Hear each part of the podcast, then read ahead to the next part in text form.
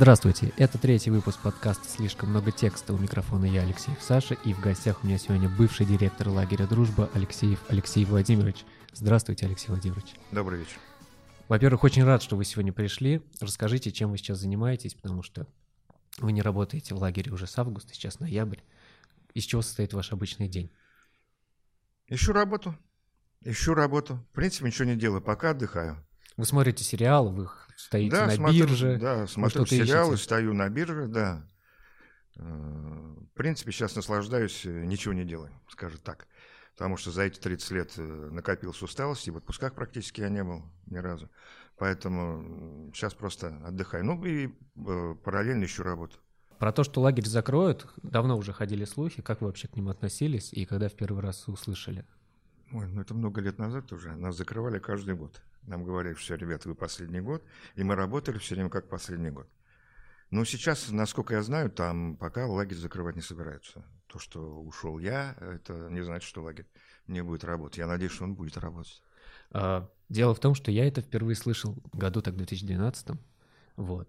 И всегда казалось, что каким-то образом вы находили способ, чтобы ничего не закрывалось, чтобы вы продолжали работать, чтобы все работали, потому что и штат был большой у лагеря. Все это было на плечах а, завода, по сути. Вот. Как вам это вообще удавалось? Ну, удавалось э, не только нам, мы просто работали, а просто руководство видело в том, что в лагере все хорошо. И нас не закрывали, просто мы работали. Немного личный вопрос.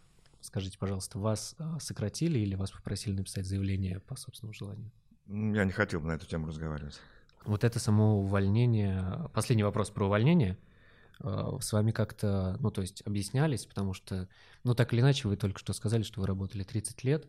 Сказать просто, что, ну, вы уволены или напишите по собственному желанию, не совсем красиво как-то как с вами разговаривали на эту тему.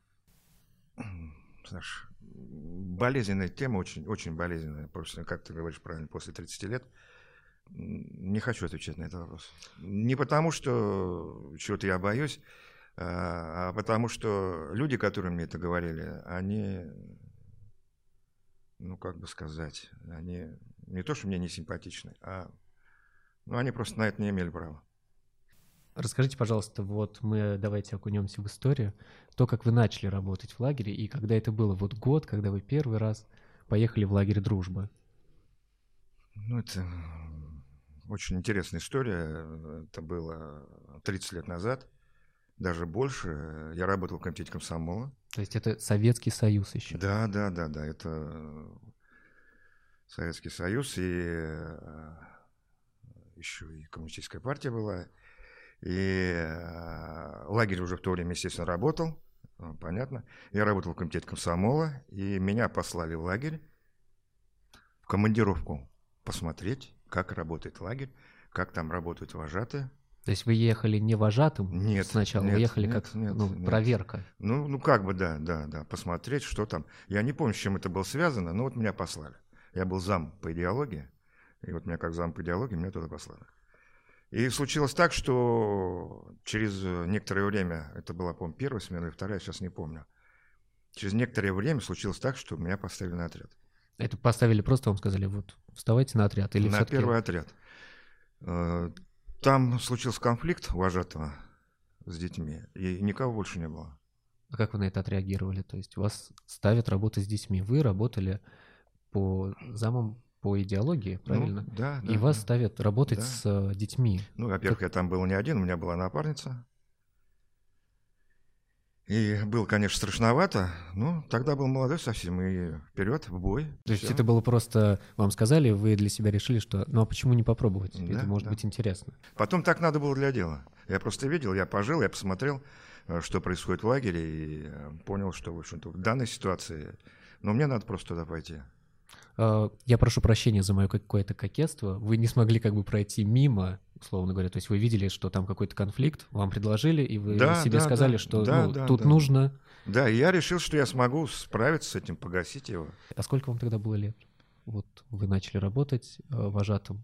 25. Вам было 25. Насколько я знаю, вот в те годы вы еще занимались борьбой. Нет, это намного раньше. Намного раньше. Это в школе, да, вольная борьба.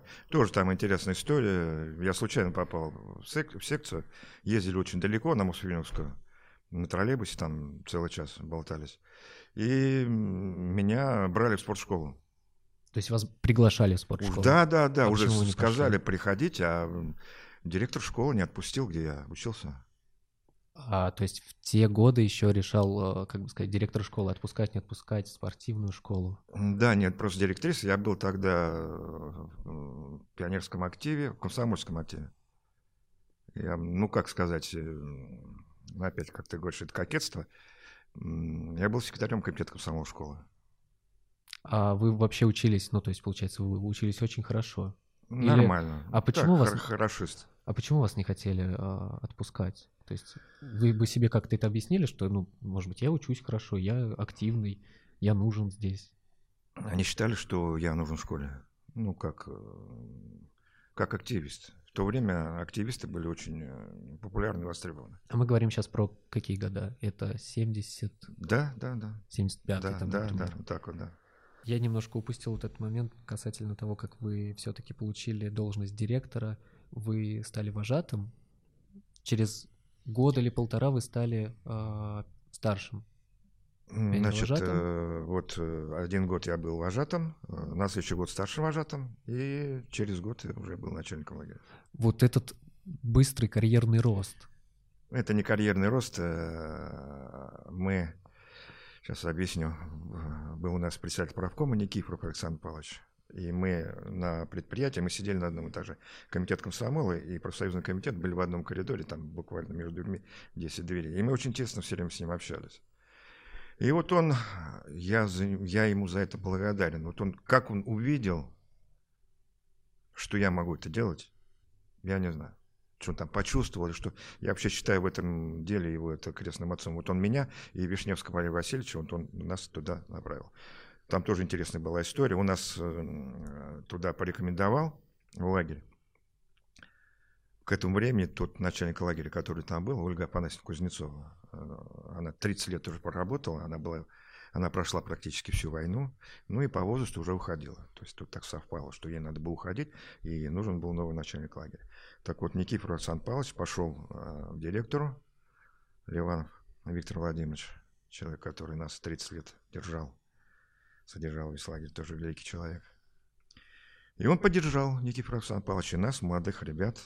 А Вот эта ситуация, когда, э, ну, вам говорят, теперь вы будете директором лагеря. Вам на тот момент было сколько лет? 26. 26. Ваша реакция, то есть вам говорят, вы теперь директор. Надо. Надо так надо. Ну, то есть, Поставили, это, пошел, ну, да. и все-таки это, так скажем, это некий срез времени, когда вам говорят, вот это надо, и вы идете и Да, делаете. да. У меня следующий вопрос про, про лагерь, про юбилеи. У нас в лагере всегда праздновали очень пышно, ярко юбилей. Это действительно, ну, для меня гордость, как человек, который был в дружбе, что у нас вот ни у кого такого нет. И это было всегда почетно участвовать в юбилее. Если ты не участвуешь, то ты, скорее всего, ну, из-за того, что репетиции долгие, как правило, происходили. Но с другой стороны, я вот пока по- готовился, я думал, что а что если вот эти юбилеи и вот эти вот это празднество, оно было, как сказать, в этом юбилее задействованы все дети, Да, да. репетиции долгие, по Да. сути вся смена отдавалась под юбилей. И само выступление дети ждут э, там три часа, чтобы выйти на пять минут на сцену в жаре, в гриме, но очень непросто. И, ну, то есть это не видят дети, по сути, выступления, они могут посмотреть это потом на записи, но это выступление для родителей и работников, которые приезжают. И, опять же, я не то чтобы пытаюсь как-то подкове- подковырнуть, но мне это кажется, что, э, как сказать, это некоторый отчет, отчетность работы лагеря перед людьми, которые э, так или иначе, ну, можно сказать, содержат лагерь и отправляют туда своих детей. Ну, я прав в своих Да, да, размышлениях? Да, То есть да, это да, все правильно. одна из историй про вот этот юбилей. Однажды мы репетировали э, три часа подряд, и я там участвовал еще ребенком. Я не знал, что у меня аллергия на лошадей. Я узнал это в тот момент, когда, собственно, мы репетировали с этими лошадьми. И я не стал говорить никому из вожатых. Я понял, что у меня аллергия, раздуло лицо. Я, никому не сказав, там ушел за, Мгм. по сути, возле забора прошел и ушел в медпункт. прошло три часа, я там спал под э, лекарствами, и я просыпаюсь, и оказывается, что весь лагерь на ушах, потому что все подумали, что я пропал. Угу. Мне сказали, что вы тоже так подумали. И, может быть, это неправда, и мне просто приукрасили, что вы собирались поднимать вертолет МЧС. Я не, не знаю, что это правда или нет, я вижу в глазах. Может быть, вы не помните. И я думаю, что у вас таких историй очень много, когда с детьми что-то происходило, и я думаю, что это всегда очень ну, как сказать, это страшно, это ответственность. Ты, по сути, работаешь, и в любой момент может произойти все, что угодно. Ну, вертолет мы тогда не хотели поднимать, но было страшно, конечно, просто потому что никто не знал, что ты лежишь там, искали везде, но только не в изоляторе. Это был караул. В любой момент, даже когда ребенка там нет, у тебя не было 3 часа, когда ребенка 10, 10 минут, 15 минут нет, уже все, начинается паника, и э, хочется действительно звонить во все инстанции. Это, конечно, очень тяжело. Поэтому да, ответственность, конечно, огромная за ребенка, и там уже ни о чем не думаешь. Там и вертолет, и президенту можно позвонить в этот момент. Со стороны вы всегда выглядели очень, э, ну, я бы сказал, для меня это было еще шуткой, потому что, ну, вы сдержанный человек, и по вам не скажу, что вы могли переживать. Вот в таких случаях вы сильно переживали? Ну, Саш, да, это любое переживание, но просто никто не должен видеть этого. Если я начну переживать, если увидят люди, что я переживаю, все, начнется паника по всему лагерю, среди вожатых, и, а от вожатых это передастся детям. И все, лагерь будет нервный. Но при этом просто вы нервный. переживали, то есть э, вы просто это сдерживали в себе.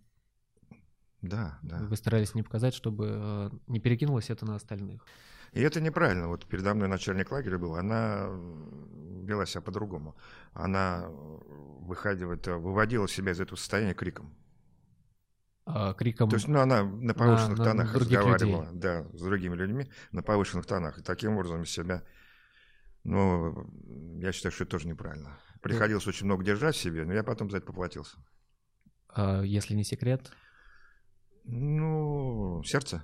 Сердце у вас а, да, проблемы да, стали да. Да, да, да. То есть вы все-таки, скажем так, а, ну, то есть вы пришли 30 лет назад, э, вы стали работать в лагере, вы сдерживали эти эмоции, и сейчас, будучи уже в таком возрасте, вы бы самому себе сказали бы, э, надо сдерживать эмоции, или все-таки надо давать им волю ну, выходить? Ну, где-то надо давать волю, иначе потому что это и для работы не очень хорошо, потому что усталость накап- накапливается быстрее, чем обычно. Когда ты в себе все давишь, э, выдавливаешь из себя человека, который может накричать, я могу накричать, я могу и крикнуть, и... да. И по столу я стучал, было такое. Но надо почаще по столу стучать и кричать. Но это было в какие-то ранние годы. Да, да, да, да, да, да. Я даже вот, э, не знаю, войдет это интервью или нет, был момент, я одного пацана я порол, Саша, я порол его ремнем. А сколько, Можешь было, а сколько а? было лет? Только начало самое. А, как бы вам сказать, а, я просто не знаю, за что бы вы могли, то есть что он мог сделать такое, чтобы вы сказали... Ну, не слушался вожатых вот вообще абсолютно, вообще не слушался. Он залезал на шкаф, прыгал сверху, пытался из окна вылезти. То есть он вожатых вообще не воспринимал, вообще. Он у меня сидел вот сутками, а потом я не его держал, и я взял ремень. Это помогло? Нет. Слава богу, что нет. Нет, в смысле, э, ну, ребенок стал после этого нет, вести себя. Нет, нет, все то же самое. Все то же Слава самое. Богу, то есть, не помогло. Да. То есть ремень не помогает? Нет, нет, нет, нет, не помогло. Но это, говорю, было один раз в жизни. Мне до сих пор за это стыдно. До сих пор я это вспоминаю, и мне прям э, краска заливает лицо. Вы знаете, у меня один случай был, когда я работал вожатым. А, у меня был в отряде мальчик, у которого было ДЦП, и он при этом был довольно агрессивный. И, ну, то есть я приглашал Аллу Анатольевну, то есть, чтобы она разговаривала с ним, чтобы она это видела. Он, он убегал в лес, и, то есть, я не знал, что с ним происходит, а я ответственный, и мне вот становилось страшно, что, а вдруг с ним что-то случится, потому да. что он все-таки нездоров. И при этом приезжала мама, абсолютно спокойная, а, и, как бы сказать, в некотором смысле нам приходилось, ну, этого ребенка возвращать, а, скажем так, втюхивать его назад родителям. Вот у вас как, как часто вам приходилось вообще... Какие сложные родители э, бывали у вас за все это время? Потому что явно их было много. Какие случаи вы можете вспомнить? Ну, простых родителей вообще нету. Их просто нету. Каждый родитель считает, что его ребенок э, самый хороший, самый лучший, самый здоровый. Поэтому таких случаев было много, и родители надо понимать в этом. Они хотят, чтобы даже больной ребенок, они хотят отправить его в здоровую среду, чтобы он рос здоровыми детьми, набирался от них того здорового оптимизма, который у них присутствует. Поэтому обвинять их в чем-то родителей, в общем, в принципе. Я сначала тоже злился на них, а потом понял, что ну, кроме самое дорогое, что у нас есть, это дети. Это приходит, конечно, с годами, и ради них можно пойти на все. Вы говорите, э, что поначалу были случаи, как я понял, что вы все-таки разговаривали с родителями. Ну, бывало, да, особенно в 90-е. А как, как объяснить э, вот родителю, э, и вы уже с позиции, то есть одно дело, когда я говорю вожатый, что ну надо мальчика там забирать домой, а другое дело, когда директор взрослый уже человек, и как вы доносили это до родителей? Ну, приходилось убеждать, потом э, очень большую э, роль здесь играет э, тон разговора с родителями. Как ты начинаешь разговор? Ни в чем нельзя никогда обвинять ребенка. Надо объяснять, что он делает не так, но при этом как бы нельзя его обвинять. То есть родители не должны чувствовать, что вот их э, ребенок ущербный. Таких разговоров было много. И в этом мне очень помогала Анатольевна. Она вообще великий психолог, Алла Анатольевна. Поэтому много очень случаев гасила она. Просто гасила. Просто гасила. Но привлекая к этому, и приходилось привлекать и детей тоже, которые рассказывали. Вот, кстати, вот в таких ситуациях больше верят детям детям, если они говорят, что вот этот э, там, мальчик или девочка что-то делает не так, если они что-то рассказывают с своей стороны, то вот это вот больше действовало на родителей, чем говорили взрослые, я там или Алана там. Решение все равно принимал родитель, он выслушивал вас, Алана Да, мы никогда не настаивали. И слушал ребенка, и если ребенок говорил, то... Да. Мы никогда не настаивали. Вообще, вот для меня это очень тяжело сказать родителям, забирайте ребенка из лагеря. Это значит, что мы не справились. Это значит, мы, мы где-то что-то там не доделали. Хотя тут мы, конечно, тоже не виноваты. Если у ребенка тяжелое психическое заболевание, мы же не психиатры. Про Аллу Анатольевну я хотел сказать. А, вот э, расскажите, как долго вы с ней работали? Ну, почти тоже 30 лет, все эти годы, да. А... Она тоже работала на Ильюшина. Она пришла оттуда. Вот. Она пришла в лагерь чуть раньше, чем я. она уже она, там работала. Она, она работала уже вожатой, да. Когда я приехал э, в лагерь, э, вот, э, был на отряде, она там уже была, она работала уже. Вы проработали очень долгое время, более 30 лет, и сложилось такое, как сказать, впечатление со стороны, что и вы об этом сказали, что Алла Анатольевна решала многие вопросы воспитательные. Это называется хороший коп, плохой коп. То есть, если она воспитать, ну, воспитательная работа, она разговаривает, то если это не помогает, то мы идем к Алексею Владимировичу. Это верное наблюдение. То есть вот некоторая ну, такая позиция у вас была. Вы как-то обсуждали? Подожди, со стороны выглядело, значит, она была плохой коп, а я хороший, Нет, да? нет. Э, нет, я не хочу сказать, что вы плохой коп. Но в, в этом... Ну, ну это, это у тебя так прозвучало. В этой ну, позиции вот ты знаешь, хороший коп Алла. Она очень много раз на меня обижалась. Да, я иногда, вот я признаю, пользовался иногда этим, ты прям попал. Она на меня ругала за это дело. А ругала, потому что не хотела, чтобы, ну, вот этот, а, вот эта схема ну, была. я, как тебе сказать, ну, когда вот эта схема, когда хороший, то есть когда плохой коп и хороший, плохой выезжает за счет хорошего. Да. То есть, то есть хороший выезжает за счет плохого. Вот ее, конечно, это расстраивало. Почему, значит, вот она, она в принципе правильно что-то там запрещала, что-то делала. А я, значит, вот иногда что-то разрешал, что она запрещала. А, то есть это получается, что Алла Анатольевна что-то запрещала, и вы уже там, условно говоря, ну ладно, я да, разрешаю. Да, и, да, да, как бы сказать, да. все говорят, Алексей Владимирович молодец, а вот Алла Анатольевна нам вот, вот все, вот, все да, запрещает. Говорю, мне, мне тоже вот за это стыдно, да. Были такие моменты, когда, ну, редко, но это было, к сожалению, да. А, касательно родителей, у меня просто есть еще история от одного из вожатых, когда родители приехали в 5 утра и требовали ребенка им. Ну, то есть, я не знаю, там это была история забрать или, так скажем, прогуляться. Что-то было, да. Вы не помните эту историю? Нет, я не помню, да. Ну, я только помню, что мы, по-моему, в 5, 5 утра никого не отдали. А, вот, насколько я знаю, да. да. да и да. мне интересно, а, я бы, конечно, хотел восстановить эту ситуацию. То есть, ну вот приезжает родитель в 5 утра и требует своего ребенка. По законам, конечно, а, вы не можете его отдавать. Ну, то есть это не, а, не время для родителей, он под вашей ответственностью. А с другой стороны, если не дать, э, там зависит, конечно, от родителя, который приехал, но если не дать отпор, то можно и прогнуться. Вы что делали в таких ситуациях? Ну, тут э, сложно вообще что-либо сказать. Значит, насколько я помню ту ситуацию, значит, э, там просто родители не предупредили, что они должны забрать ребенка. И в 5 утра, естественно, поднимать э, из одного ребенка, э, то есть э, поднимать самого ребенка, конечно, тоже в 5 утра. И, по-моему, там не совсем все хорошо было с родителями, насколько я помню. По-моему, не совсем в том состоянии они были, не в том состоянии, в котором можно отдать было ребенка. В принципе, так мы могли бы, конечно, отдать, но там, по-моему, да, было что-то не то. По-моему, кто-то был э, неадекватен из родителей. Но вы не разговаривали с ними никак жестко, то есть э, я... Нет, нет, нет, а что, нет, просто все и нет, а что? А случаев такого, что вот если они приехали, например, да, они э, в состоянии алкогольного опьянения. Ну, было такое, да. И они наверняка в ваш адрес как-то могут э, жестко высказываться. Не было такого ни Ну, разу? было, конечно. Ну, стоишь, разговариваешь. Ну, что с пьяного возьмешь, Саш? Ну, что с ним будет? Вы ну, просто да. разговариваете Просто стоишь, разговариваешь, вот тупо стоишь и разговариваешь. И ждешь, пока он успокоится. Проходит некоторое время, он успокаивается и уходит. То есть вы находили какие-то слова? Это же время, сложно. время ожидания. С пьяным ему ничего не объяснишь. Пьяным ничего не объяснишь. Просто стоишь и разговариваешь. Об одном и том же пятый раз, десятый раз. А как его тогда раз. отправить? Ну, то есть он же пьяный, он может, если мы говорим про ну, детскую, детский вокруг, лагерь... же, вокруг люди, дети, не драться же с ним. Просто стоишь и разговариваешь. Все. Проходит некоторое время, и он уходит. Это тяжело вот так стоять вот с пьяным и э, разговаривать. Ну, это уже просто с опытом. Вот эта сдержанность, она была вами приобретена с, с годами? Или вот э, как долго, если были годы вот вспыльчивости, как долго они длились у вас? То есть вы можете сказать, вот там, не знаю, после 35 я абсолютно спокоен.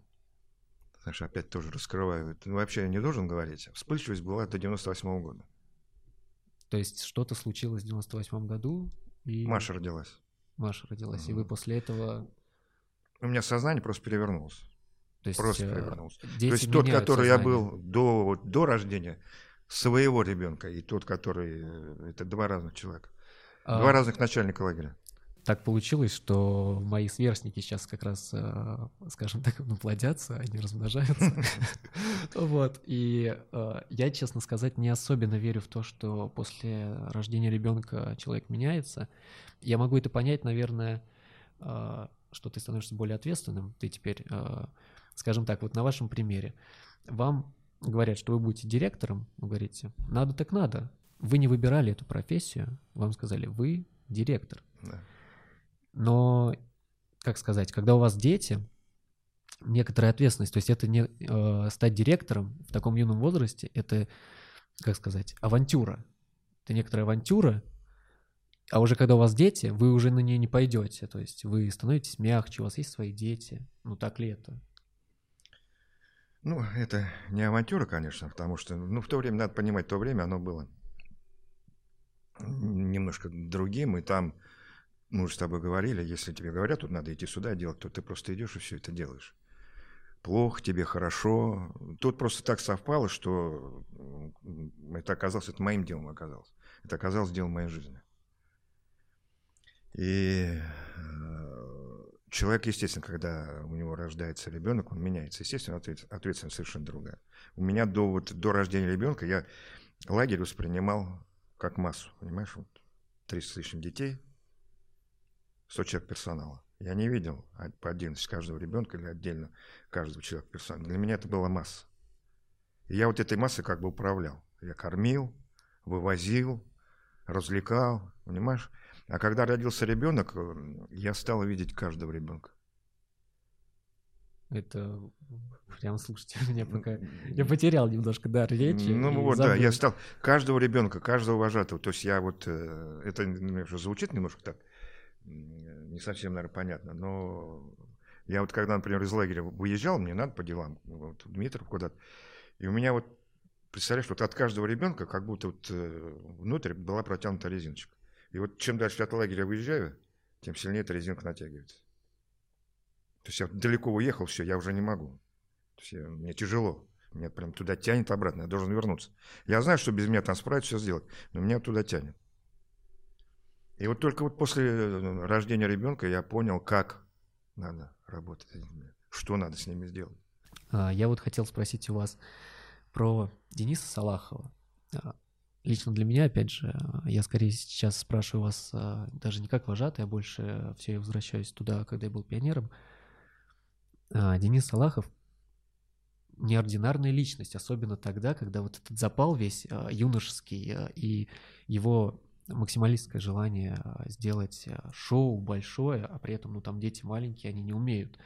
И, ну, даже возьмем, я уже как сказать, углублюсь в детали, что духи очень, ну, вы наверняка это все Ну да, да, да, да, конечно. Сережка да, да. В, деся... в нулевых годах, сережка у взрослого человека в лагере, как вообще э, при внешней строгости и вашей, и ну, пионерский лагерь, есть аллея с пионерами, ну, как сказать, некоторая такая структура коммунистическая все-таки, она оставалась некоторая такая серьезность.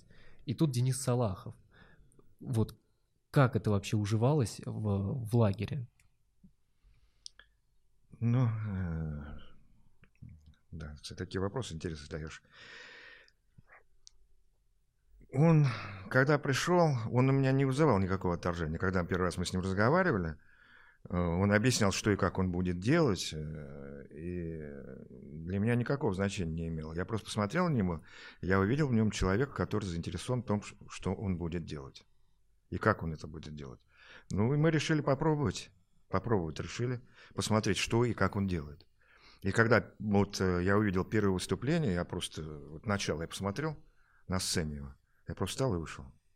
Мне этого хватило. Я увидел, что все будет хорошо. И я больше, я к нему больше уже не подходил. Нет. Я не мешал ему вообще ни в чем. Очень круто. Ну, то, то есть, есть я увидел, что вот этот человек будет делать то, что нужно детям. То, что, а то, что нужно детям, это нужно лагерю. Все. И он делал то, что он э, считает нужным. Он творческий человек, он вообще потрясающий человек. Салахов, он э, дело в том, что он не просто вот он какой-то там свободный художник, вот он творит. Дело в том, что он же ведь э, рецензировал все выступления отрядов. Да. Он не допускал на сцену ничего фривольного. Никакой пошлости, он ничего, ничего там не выходило. Ничего не выходило. Вот я, я говорю, вот просто талантливый человек, и вот он, не знаю, где-то его не разглядели. Вот он тут себя здесь он реализовал на 200%. Он и, и творчески он состоялся, и как режиссер, мне кажется, я имею в виду, в лагере. Он... А вы слышали когда-то негативные отзывы о нем? Ну, в самом начале мне что-то там пытались говорить. Да. От кого? От вожатых или? Нет, это... нет, нет, от людей, с которыми он конкурировал.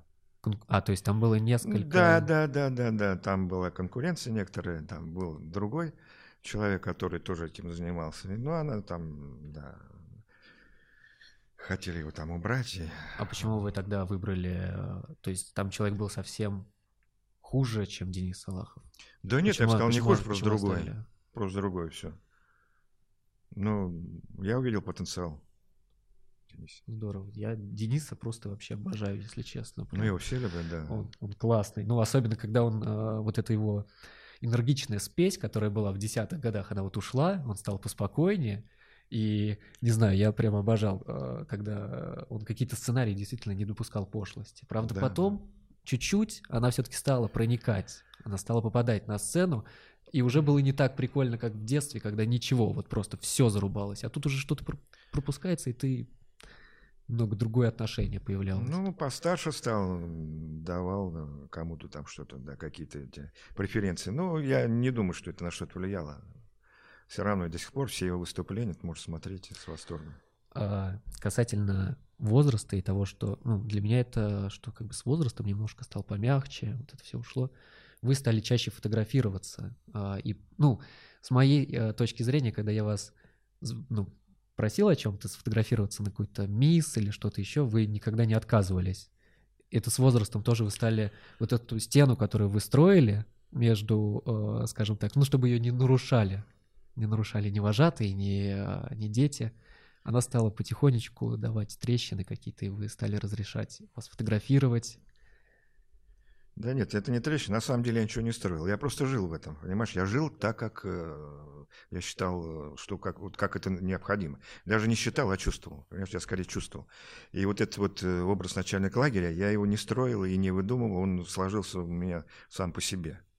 Потому что я говорю, еще это была моя жизнь. В лагере я ни о чем не мог думать. Я не мог ни читать, ни смотреть телевизор. Вообще ни о чем. Вот только вот лагерь и все. Все, больше ничего. Ты знаешь, как Шерлок Холмс, вот он никакой информации в голове не держал, кроме того, что вот для ему расследования. Вот то же самое. Не, вот больше ничего у меня в голове не было. На меня многие обижались, и, и, и домашние, вот ты там не занимаешься, ничего не делаешь, а я не мог просто, потому что у меня в голове был только лагерь. Только это. И это не потому, что я там какой-то, ну так вот сложилось, так получилось. Я жил этим. И люди, которые рядом со мной работали, они тоже и жили, и сейчас вот кто там остался, они продолжают этим жить.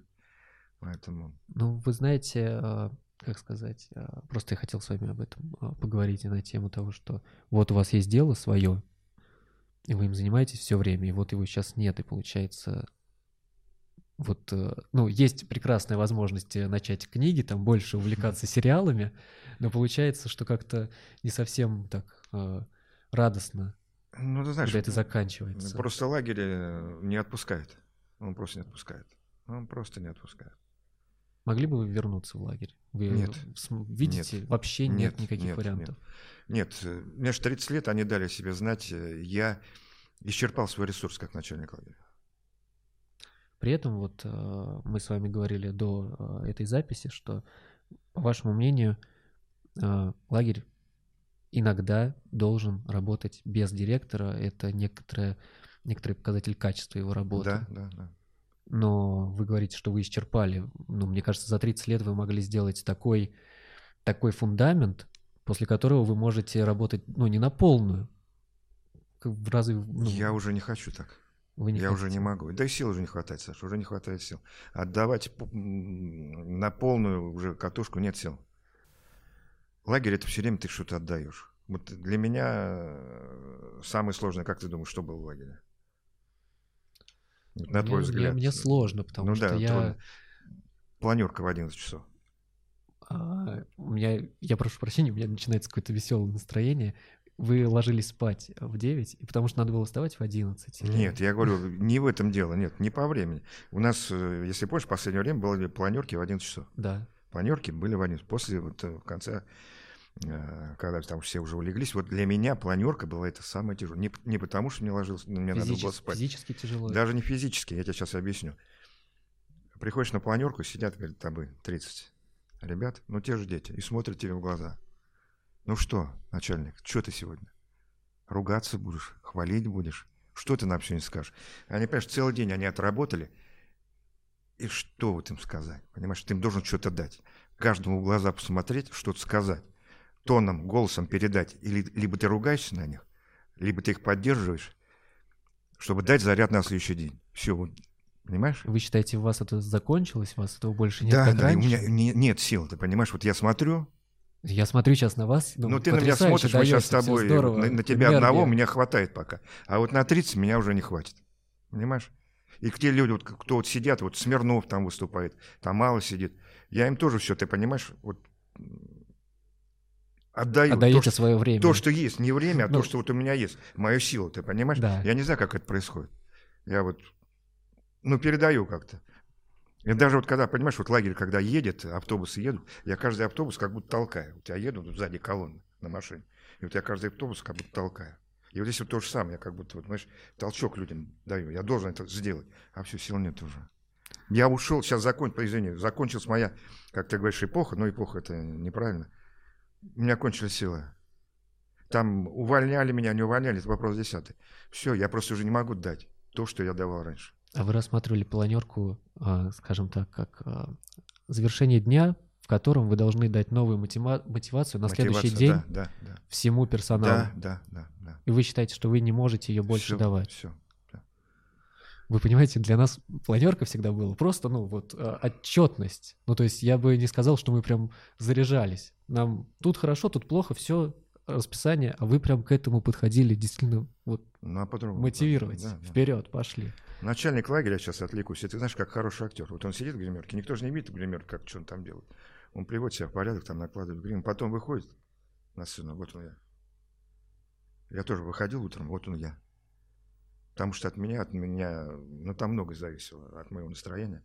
Там же одно дело ТВ, и я же первым делом куда шел? Я шел на кухню, понимаешь? Я с поварами разговаривал, с официантками, я всем, шутил, то есть всем давал какой-то задел на день, чтобы, ну вот, ребята, у нас дети, давайте, будем работать, сделаем, чтобы все было хорошо. С уборщицами, со всеми, то, что там проходишь, кому-то что-то скажешь, кому-то не скажешь, с кем-то поздороваешься, с кем-то не поздороваешься. То есть, ну, тут сложно все, но это, на это мне уже не хватает, к сожалению. А, мы с вами говорили о том, что у вас, а, ну, вы начали работать э, со времен Советского Союза, и, как я понимаю, перед вашими глазами прошло э, так много поколений людей. Вы могли бы как-то сказать, что там, конец 80-х э, годов поколение было характерно, вот э, та, такие черты были у поколения. У 90-х вот такие черты, у десятых. Чем они различались? Вот эти четыре десятилетия поколений людей. Ну, 80-е мне сложно говорить, какой. Я сам из этого времени. А вот э, 90-е, вот я могу сказать, 90-е было очень тяжело. Очень тяжело. В 90-е годы были, для лагеря это было очень... И дети были сложные. И самое главное, что э, вожатые были. Молодежь была растрепана настолько, что она не знала, куда ей бросаться, что ей делать. То есть вот эти вот дела, которые творились в государстве, так повлияли и на детей, и на вожатых, и на родителей, что это было очень тяжелое время. И слава богу, что оно вот в, моем, в моей работе оно попало на то время, когда я был молодой, когда было много сил. Иначе я, вот в это время я бы это уже не выдержал. Было очень тяжело. Очень трудно было с вожатыми. Очень трудно было с вожатыми. Настолько... На, это, на это влиял ваш возраст? А? Возраст ваш влиял? Ну, то есть у вас разница еще тогда была не такая большая? Небольшая, да, да. Но все равно, я говорю, было очень тяжело. Было очень тяжело. И что тогда вытворяли вожатые, это и дети, это было ужасно. Это было ужасно. А, а затем, то есть десятые, например, нулевые, нулевые Там потом были. уже начал немножко уже исправляться уже... С, ну, вы бы сказали это как, что они стали образованнее, у них появилось больше денег, ну, у родителей... Нет, они, во-первых, стали поспокойнее, государство стало поспокойнее, и э, люди тоже стали поспокойнее. Э, не было таких рывков в разные стороны, не было э, сильных увлечений всякими запрещенными вещами.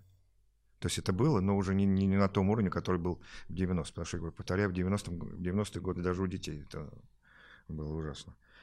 А, и чем дальше, тем было спокойнее, тем увереннее приходили люди, которые... И сейчас вот молодежь, я просто в восторге от ребят, которые вот э, последние, с которыми я работал. А, и вот ваше поколение, вы из тех, кто знаете... Вы знаете, что вы хотите. Ну, то есть десятые — это вообще песня в плане да, из да, всех четырех да, десятилетий? Да, да, да, да. То есть э, я уже говорил, что я просто в восторге от молодежи, которая сейчас вот э, работает. Я не в восторге от своего поколения, от тех людей, которые сейчас приходят к руководству, от некоторых, а от вас просто вообще. Просто я вижу, я смотрю на вас, вы знаете, что вы хотите. Это очень важно. Это а, очень вы важно. сказали, вот ваше поколение, вы не в восторге от вашего поколения. Ну, от некоторых, да, к сожалению, да. Могу ли я себе позволить сказать, что некоторый какой-то совок в них еще остался? То есть это поколение, я так понимаю, шестидесятники? Нет, нет, нет, нет, наоборот, это люди, которые переобулись в воздухе. Совок, на самом деле, вот он э, плане, в человеческом плане он же был, там люди были. Не все так плохо было. То есть э, люди получали образование и развивались э, нормально, и э, в эмоциональном плане они были поспокойнее, поспокойнее. Но вот пришло время, и почему-то некоторые решили, что вот надо вот резко перекреститься и от всего того, что там было в прошлом, отказаться. Я считаю, что это неправильно. Они от того-то отказались, а в новое они не вписались. Из-за этого такой раздрай, что а, они приходят, вот, например, скажем, к руководству у нас там на предприятии, и я их просто не понимаю. Вроде люди одного поколения, а ведут себя так, что они и не там, и не здесь. Если бы лагерь открыли вот э, этим летом, мы так немножко в, в актуальную тему пытаемся попасть, э, как, как вы себе бы э, представляли работу лагеря? Я имею в виду какие-то тесты бы сдавали, у всех бы были маски, два человека в палате. Вы думали об этом? Саш, я думал, да, и я, у меня в голове не укладывалось. То есть я не вот, работает. Я в вот данной... пытался у себя в голове сложить это для того, чтобы либо ты, эм, значит, э, выполняешь все требования, и это уже будет не лагерь. Там детям делать нечего. Легче дома сидеть. Либо ты делаешь так, как все было раньше, то есть ты нарушаешь требования, если вдруг что-то там происходит не так, то значит там будет беда. Поэтому в этих условиях лагеря я считаю, что очень тяжело проводить. И если следовать всем э, требованиям Роспотребнадзора, лагеря нормального не будет. Но насколько я знаю, что лагеря проводили, делали все немножко по-старому, там со всякими некоторыми нарушениями, но все-таки, все-таки это проходило. И слава богу, что все закончилось хорошо. Однажды на одной из планерок я тоже слышал от вас, э, как должны развиваться дальше детские лагеря. Например, вы говорили такую вещь, что э, на одного вожатого должно быть четыре пионера. Вы какие-то изменения в структуру лагеря предлагали? Ну, в самом начале у нас э, отряды были по 35, по 40 человек на двух вожатых. И мы с Аллой Анатольевной постепенно привели к тому, что у нас в отряде 16 человек на двух вожатых. Вот это я считаю, что это мы очень хорошо сделали. И в принципе, в принципе, если бы у нас была немножко другая система организации лагеря, то вот один к четырем – это самый оптимальный вариант. Это не я придумал, это американская система. Я все время интересовался лагерями а, в Америке. И у них немножко система другая, и система организации, финансовая система другая. Поэтому они могут себе позволить такой вот, то есть на одного, на четырех детей один вожатый.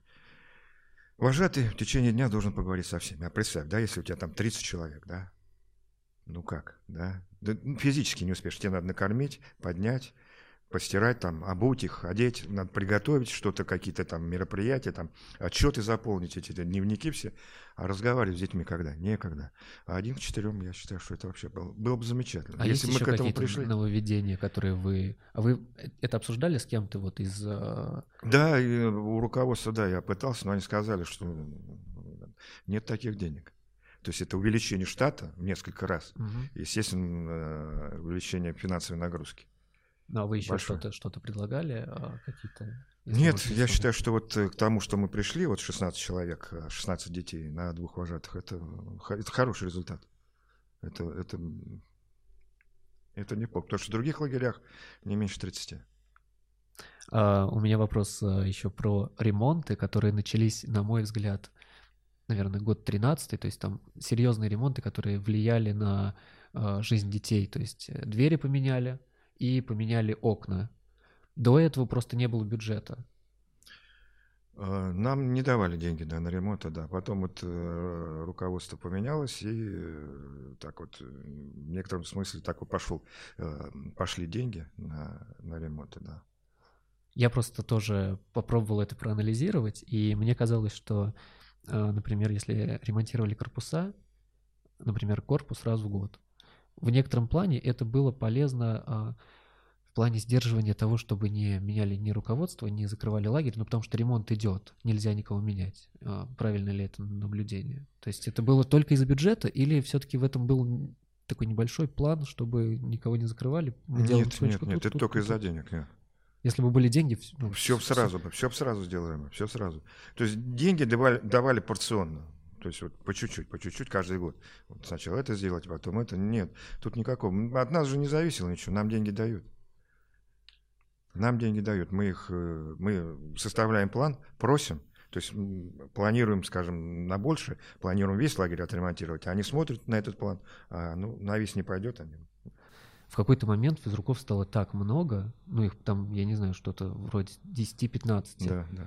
Я приезжал в лагерь, был, э, может быть, два там ветров и да, еще кто-то. Да, да, То есть да, там да, помогал человек. Да, да. Но ведь это, по сути, э, ну, это большой бюджет на, да. на, на физруков. А да. нужно ли было так много физруков? Ну, ставка здесь делалась, ну, я всегда ставлю на людей. Самое главное, самое, самое главное в лагере это люди. Пришел Смирнов Артем, знаешь его, да? Да, вот. И он смог организовать работу, при которой ему понадобилось вот именно то количество э, физруков, которое нужно. То есть у нас, во-первых, выросло количество секций, а на каждую секцию нужен был человек. Вот так и получилось, что... Ну, получается, что видя то, как работает Артем, вы, скажем так, э, сказали, да, вот на это должен быть бюджет, мы должны, чтобы было больше секций, больше физруков. Но когда работал Ветров, вы этого не видели, и, ну, то есть, по сути, он и работал один. Ну, все зависит, понимаешь, все зависит от человека. Ветров тоже был по-своему хорош, но он был, так, как бы сказать, таким... Он был больше хозяйственником. Вот ему там лыжню прорубить, э, еще там что-то сделать. А у Смирнова был совсем другой. У него был подход, как э, увеличить количество секций. У меня, честно говоря, потихонечку заканчивается вопрос, угу. это и время. И в конце у нас будет блиц. Вы отвечаете э, быстро, не обязательно коротко. Будет два варианта. Вы можете интерпретировать как mm вам угодно.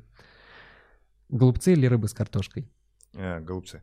Пельмени с кетчупом или мясо по-французски? А, пельмени с кетчупом. Смирнов или Ветров? Смирнов, конечно. Летняя смена или зимняя? А, летняя. Гримов, вожатый или физрук? Ни тот, ни другой. Э, дискотека до часа ночи или День Нептуна? Дискотека. Внимание, лагерь или дорогие мои? Дорогие мои, конечно. Алексей Владимирович, спасибо большое, что вы пришли. Мне было очень приятно провести это время с вами. А, от себя могу сказать, что и хоть вы говорите, что вы не любите благодарности и, и заслуживает благодарности вся команда, это безусловно. Да, да. Но без, а, опять же, мы с вами сейчас обсуждали то, как вы принимали решение по Смирнову, по Салаху. Я понимаю, что таких решений было много, и они зависели от вас. Спасибо вам большое. Те эмоции, те моменты, которые мы все пережили, ну, их э, не, не такое большое количество людей, которые имеют это. Спасибо вам большое. И вам тоже спасибо, вот. что позвали. Я надеюсь, как будто что в лагере побывал. Я очень надеюсь, хорошо. что у вас все будет да. очень здорово. Если вы хотите, я вам потом еще раз вас позову. Если вам будет нечего делать, ну, будете смотреть сериал, я Зови, зови. По-моему, мы хорошо поговорили. Здорово, зови. мне тоже очень понравилось. Да, Спасибо большое, что слушали нас. Это был подкаст «Слишком много текста». До встречи.